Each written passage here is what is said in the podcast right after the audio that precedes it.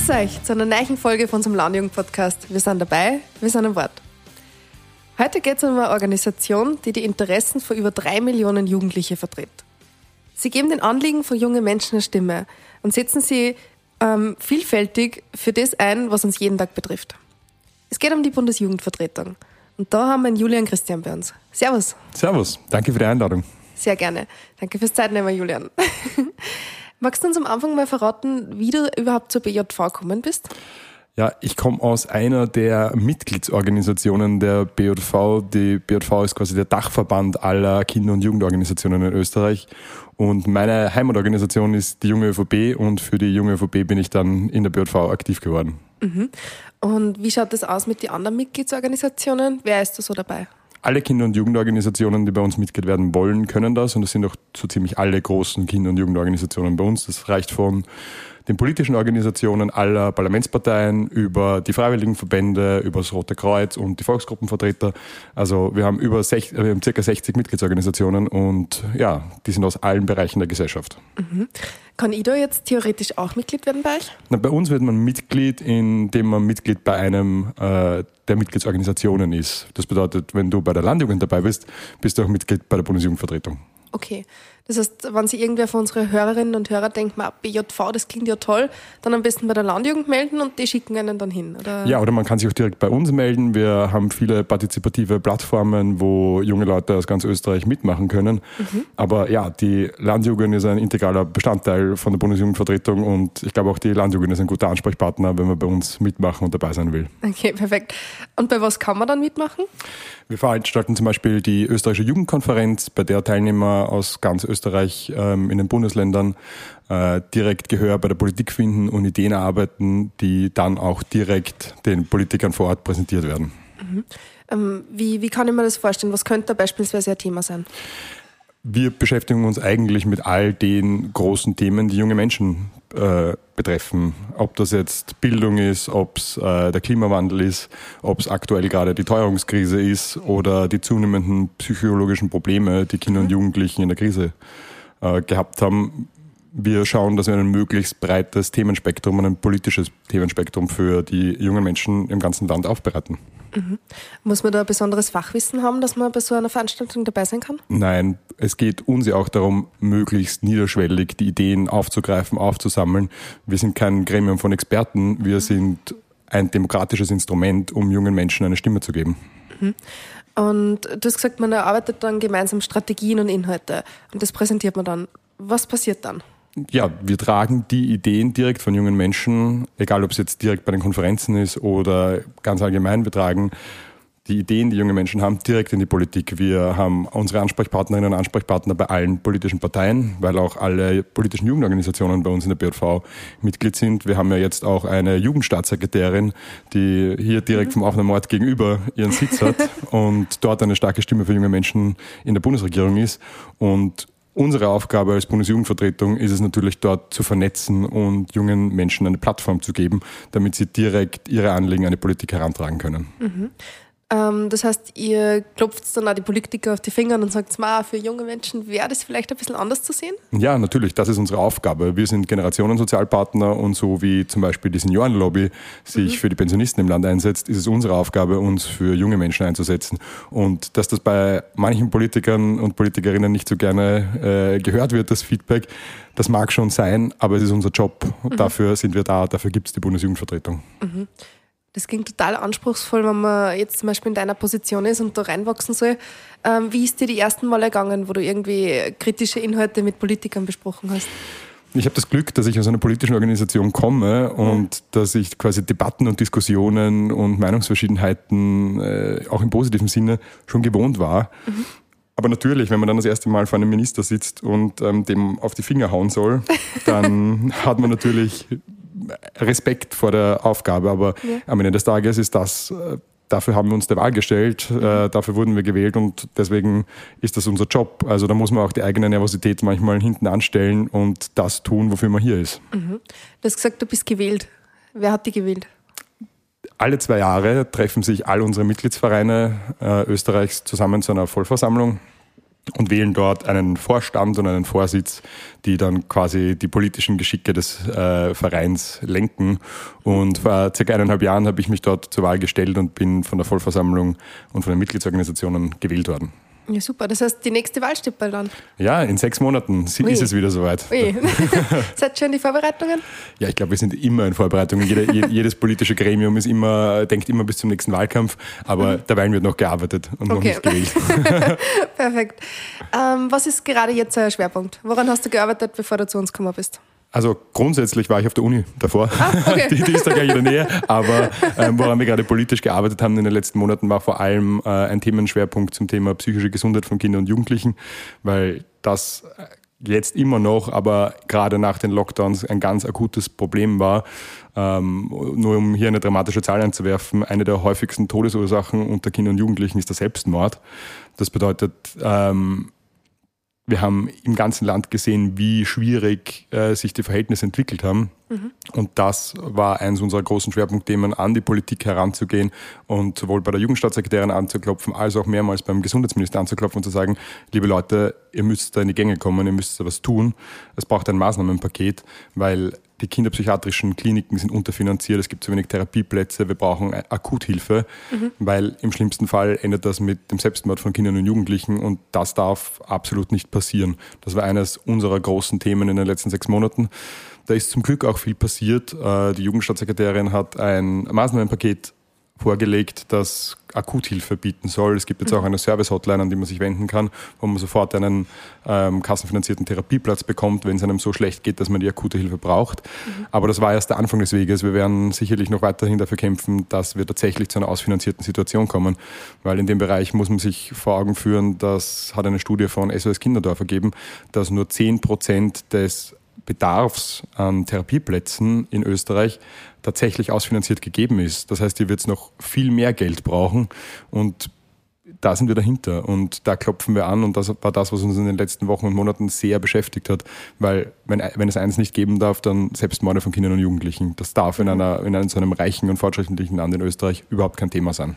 Unglaublich, 10 Prozent. Ähm, hast du eine Idee, wie groß ungefähr das Gesamt, der Gesamtbedarf wäre? Naja, zehnmal so viel, wie es jetzt ist, ja, okay, haben wir errechnet. Äh, ja. Nein, da, da, bin ich jetzt gerade mit den Zahlen überfragt, aber was wir schon auch sehen, ist, dass mittlerweile laut einer Studie von der ähm, Uni Krems 50 Prozent aller äh, Kinder im Schulalter ähm, depressive Symptome aufweisen. Mhm. Also jeder Zweite, das ist eine riesengroße Zahl und ist eine riesengroße Belastung. Mhm. Und ja, da werden wir weiterhin einhaken müssen. Es hat sich zum Glück dadurch, dass sich die äh, pandemische Situation und wieder erleichtert hat und soziale Kontakte wieder möglich waren, hat sich auch das wieder stabilisiert. Mhm. Aber wir sind weiterhin auf einem besorgniserregenden Niveau. Und man muss sich schon auch vorstellen, ähm, es gibt gerade in der Kinderpsychiatrie, also wenn man schon so weit ist, dass man schon schwer krankhaft ist, mhm. teilweise in manchen Bundesländern keinen einzigen Kassenplatz und keinen einzigen niedergelassenen Arzt, bei dem man auf Kassenschein hingehen kann. Und Was? das ist schon eine dramatische Situation. Was bedeutet das dann für die Eltern? Muss das zwangsweise selbst finanziert werden? Ja, wenn man die finanziellen Mittel dafür hat, muss es privat finanziert werden. Wenn man sie nicht hat, gibt es als Ausweichmöglichkeit vielleicht nur ein angrenzendes Bundesland oder eben keine mhm. Hilfe. Und das, das darf es in Wahrheit nicht sein. Ja. Unglaublich. Das ist, glaube ich, ein Thema, was einem gar nicht so bewusst ist. Ja, voll. Und deswegen ist es unsere Aufgabe, der Politik da auf die Finger zu klopfen. Perfekt.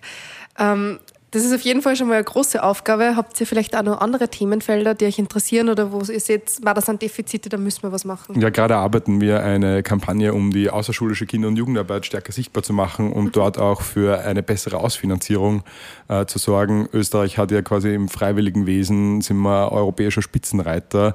Es gibt kaum ein Land, wo sich so viele junge Menschen oder auch generell Menschen in der Gesellschaft ehrenamtlich engagieren. Mhm. Und wir sind ja auf der einen Seite Sprachrohr in die Politik, aber wir sind halt auch der Interessensvertreter für die ehrenamtlichen Vereine, in denen junge Menschen tätig sind. Mhm. Und hier machen wir uns gerade dafür stark, dass gerade jetzt in dieser massiven Teuerungskrise diese Vereine mehr finanzielle Mittel zur Verfügung bekommen, um ihnen diese Inflation abzugleichen. Mhm. Ich glaube, von dieser Umfrage habe ich vor kurzem was gelesen. Das ist eh mit der Landjugend, oder? Genau, mit der Landjugend gemeinsam. Das ist bei Sora in Auftrag gegeben, um herauszuheben, qualitativ herauszustreichen, was für einen Mehrwert äh, das ehrenamtliche Leben für die Gesellschaft hat, für die Wirtschaft, fürs private Leben. Das wollen wir herausstreichen, aufzeigen und danach an die Politik herantreten und sagen, liebe Leute, das ist der Mehrwert, den wir leisten, aber das, diese Arbeit kostet Geld und gerade das ist unser großes Anliegen. Mhm. Das heißt, zwischendurch eine kleine Bitte an unsere Hörer, wenn ihr gerade 15 Minuten Zeit habt nach dem Podcast, vielleicht die Umfrage ausfüllen und die BJV unterstützen. Sehr gut, das freut uns natürlich. Je mehr Teilnehmer, desto besser und desto lauter sind wir auch gegenüber der Politik. Perfekt. Ähm, auf eurer Homepage habe ich ja gesehen, dass ihr ein Frauenkomitee habt. Wie kann man sich die Arbeit vom Frauenkomitee vorstellen? Ja, das Frauenkomitee ist quasi eine Subsparte bei uns, ähm, die eigenständiger Arbeit nachgeht. Und die gibt es deshalb, weil Mädchen äh, und junge Frauen vielleicht andere Anliegen haben als der Rest der, der jungen Menschen. Mhm. Und um dort ganz genau den Fokus drauf zu legen und äh, für Gleichberechtigung zu kämpfen, gibt es das Frauenkomitee. Das ist ein Zusammenschluss von verschiedenen jungen Frauen, die sich engagieren, aus verschiedensten Mitgliedsorganisationen. Und auch die werden alle zwei Jahre gewählt und nehmen dann ihre Arbeit auf. Mhm, unglaublich. Hast du ein bisschen einen Einblick, wo gerade die Schwerpunkte liegen bei dem Komitee? Das Frauenkomitee hat sich gerade, ist gerade erst frisch neu gewählt worden. Oh, ja, okay. Die, die konstituieren sich gerade, aber mhm. ich bin, sie haben in der Vergangenheit schon großartige Arbeit geleistet und auch Vernetzungsarbeit, um jungen Frauen Role Models vorzuzeigen. Mhm. Und ich bin mir sicher, auch das neue, neu gewählte und frisch im Amt befindliche Frauenkomitee wird einen super Job machen. Ja, bestimmt. klingt total umfangreich. Generell eure Organisation klingt sehr umfangreich. Kannst du uns ein bisschen erklären, wie das aufgebaut ist? Welche verschiedenen Ebenen gibt es da oder wie, wie seid ihr strukturiert? Ja, also wir haben einmal das höchste Gremium bei uns ist die Vollversammlung, über die wir vorher schon gesprochen haben, wo alle Kinder- und Jugendorganisationen Delegierte entsenden und ihre Mitglieder hinschicken, A, um sich zu vernetzen und um gemeinsame Anliegen auszutauschen und B, um eben zu wählen. Und äh, diese Vollversammlung und die Mitgliedsorganisationen wählen damit einen Vorstand und einen Vorsitz. Im Vorstand sitzen acht Personen, unter anderem die Elisabeth Ivancic aus der niederösterreichischen Landjugend, mhm. ähm, die vor eineinhalb Jahren gewählt worden ist mit mir gemeinsam und viele andere Kinder- und Jugendorganisationen. Und in der Ebene drüber gibt es dann nochmal den Vorsitz. Das sind äh, vier Personen. Eine davon bin ich und darf ich mhm. sein. Und ja, diese Organisationen kommen aus allen Lebensbereichen, wo junge Menschen sich politisch engagieren wollen. Und daneben haben wir noch eine Geschäftsstelle, ein Büro und dieses Büro setzt quasi die operativen Arbeiten für die Bundesjugendvertretung um. Äh, wo habt ihr euer Büro? Wir sitzen in der Lichtensteinstraße, das ist im 9. Wiener Gemeindebezirk, mhm. äh, direkt gegenüber vom Palais Lichtenstein. Klingt jetzt mega fancy, aber ist in Wahrheit, ist in Wahrheit total bodenständig. aber es klingt echt toll. Also ja, schöner Ausblick. Mhm, muss ein toller Arbeitsweg sein. Ist ein toller Arbeitsweg. Ja. aber du hast ja gesagt, du bist ja nicht nur dort, sondern du studierst da nebenbei. Genau. Machst du das quasi ehrenamtlich?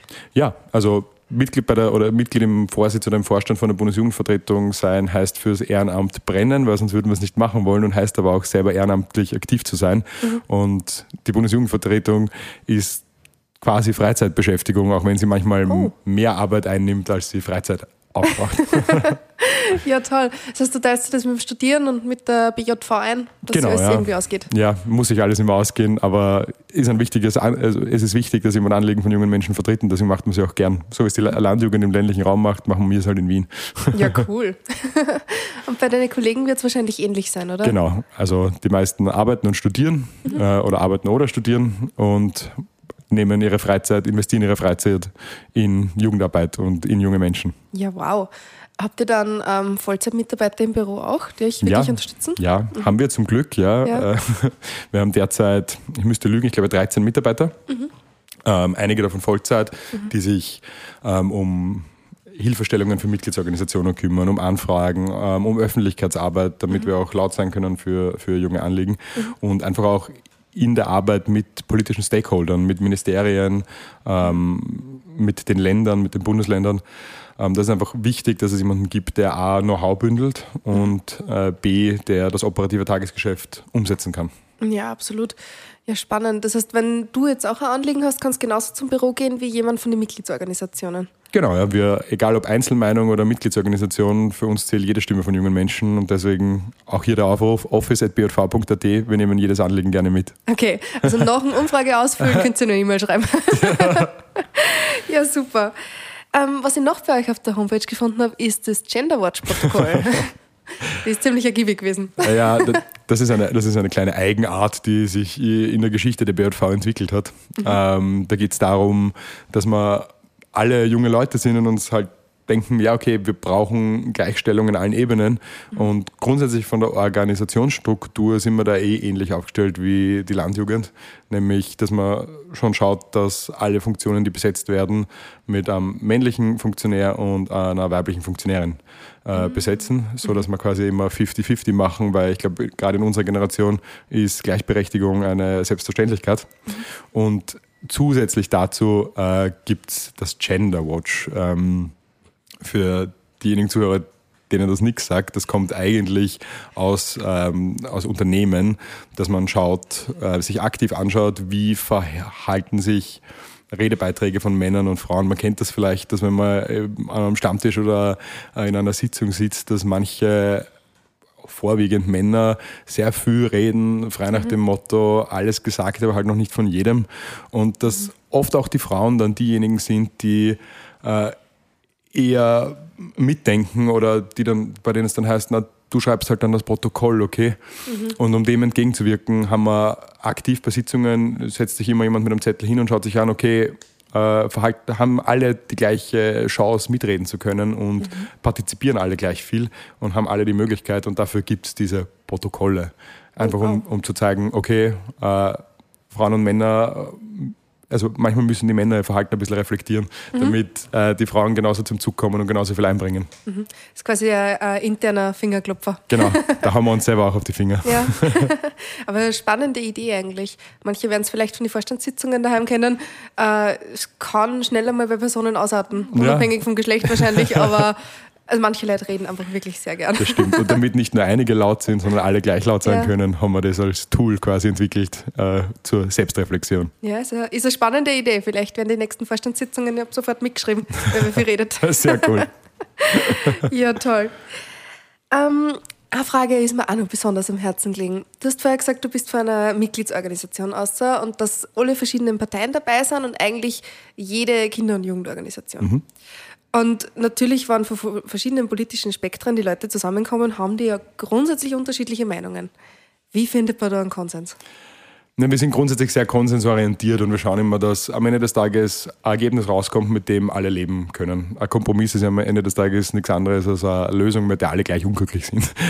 Na Spaß. Ähm, wir schauen schon immer, dass wir den Diskurs suchen dass wir es ausdiskutieren. Und wenn wir uns wo nicht einig sind, dann sagen wir halt manchmal, na gut, dann stimmen wir entweder darüber ab oder wir sagen einfach ganz offen, dass wir uns nicht einig sind. Aber mhm. im Großen und Ganzen, egal ob man jetzt rot, schwarz, blau, grün oder pink ist, ähm, man brennt grundsätzlich für die gleichen Themen. Die mhm. Zugänge mhm. sind vielleicht andere. Man hat vielleicht einen anderen Approach zu manchen Sachen. Mhm. Aber grundsätzlich brennen wir eh alle für die gleiche Idee. Der Weg dorthin ist manchmal ein bisschen ein anderer, aber dort, wo wir gemeinsam gehen können, wollen wir auch gemeinsam gehen. Und da vereinen sich quasi schon auch alle politischen Lager. Und die Zusammenarbeit ist eine sehr gute. Und das ist auch das, wofür die BJV da ist, dass man Dinge einfach auch ausdiskutieren kann. Wie die BJV vor 20 Jahren gegründet worden ist, war, glaube ich, von Haus aus allen klar, dass sich nicht alle jungen Menschen in Österreich einig sein werden. Mhm. Aber dass man es zumindest probiert und dass man einen Diskussionsrahmen schafft, das ist wichtig. Und ich glaube, das ist auch eine der großen Stärken äh, der BJV. Nicht nur das also ich würde es nicht nur als Risiko sehen, dass äh, halt viele Menschen mit, viel, mit verschiedenen Meinungen viel Streitpotenzial zusammensitzen, sondern es ist am Ende des Tages auch eine Chance, weil so viele Meinungen an einem Tisch, die sich alle um Jugendpolitik kümmern, kriegt man wahrscheinlich selten zusammen und deswegen ist es irgendwie auch irrsinnig cool, das gemeinsam durchfighten zu können. Ja, spannend. Das heißt, du diskutierst gerne. Ich glaube, das ist part of the job.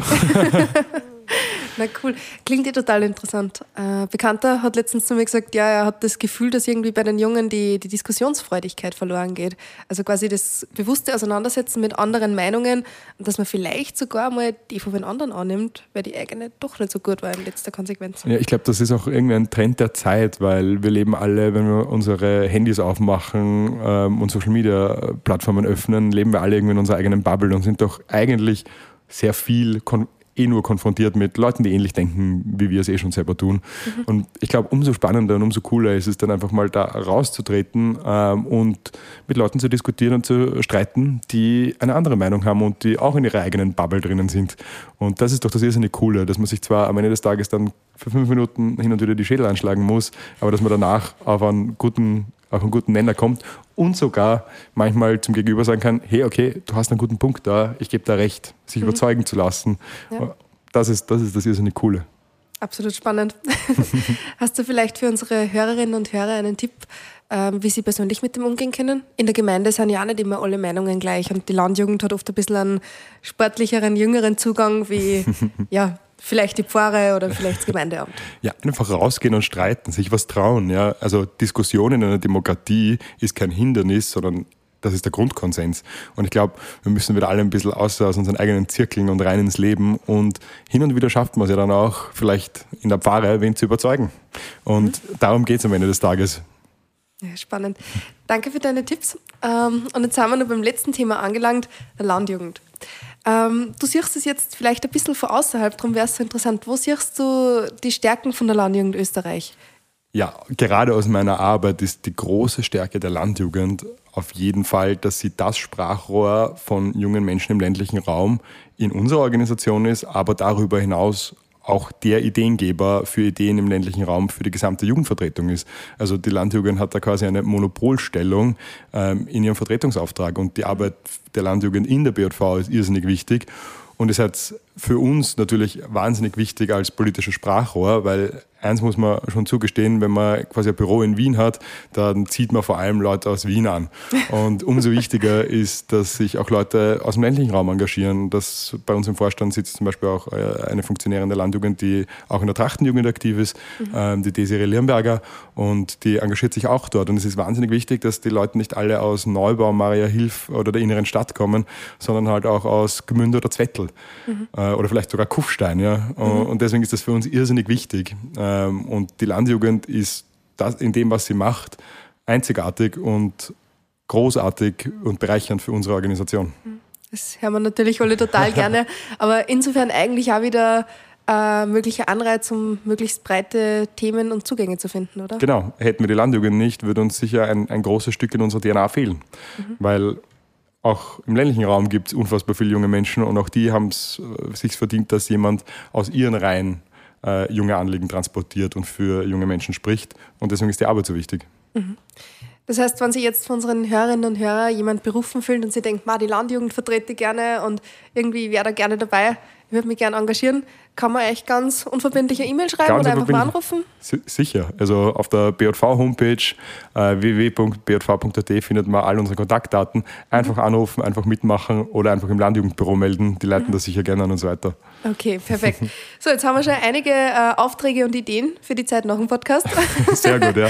ja, genau.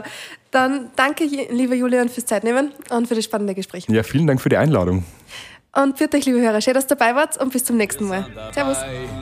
Wir sind dabei bei der Landjugend von Österreich. Wir sind dabei, wir sind dabei